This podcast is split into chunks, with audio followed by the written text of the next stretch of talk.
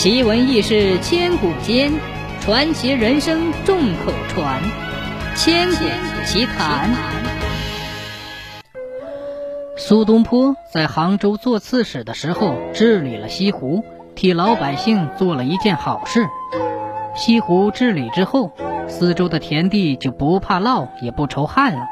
这一年又风调雨顺，杭州四乡的庄稼得了大丰收。老百姓感谢苏东坡治理西湖的好处。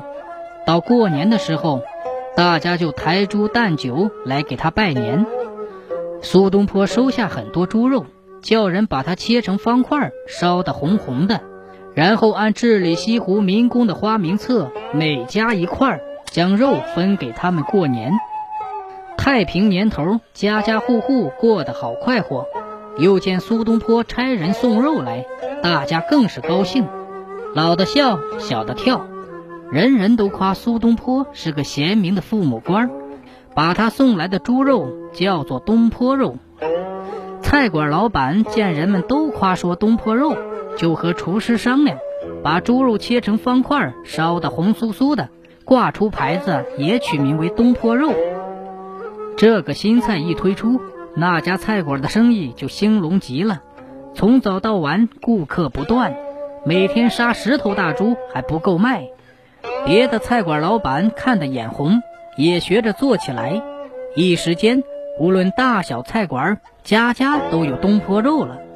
后来经过同行公认，就把东坡肉定为杭州第一道名菜。苏东坡为人正直，不为权势。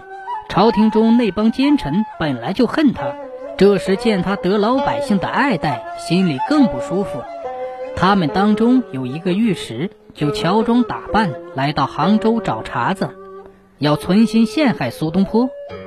那御史到杭州的头一天，在一家菜馆吃午饭，堂官递上了菜单，请他点菜。他接到菜单一看，头一样就是东坡肉。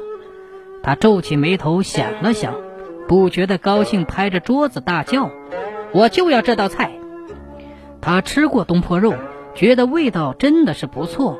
向堂官一打听，知道东坡肉是同行公认的第一道名菜。于是他把杭州所有菜馆的菜单都收集起来，兴冲冲地回京去了。御史回到京城，马上就去见皇帝。他对皇帝说。启禀皇上，苏东坡在杭州做刺史，贪赃枉法，把恶事都做绝了，老百姓恨不得要吃他的肉。皇帝说：“你是怎么知道的？可有证据？”那御史就把那一大叠油腻的菜单子呈递上去。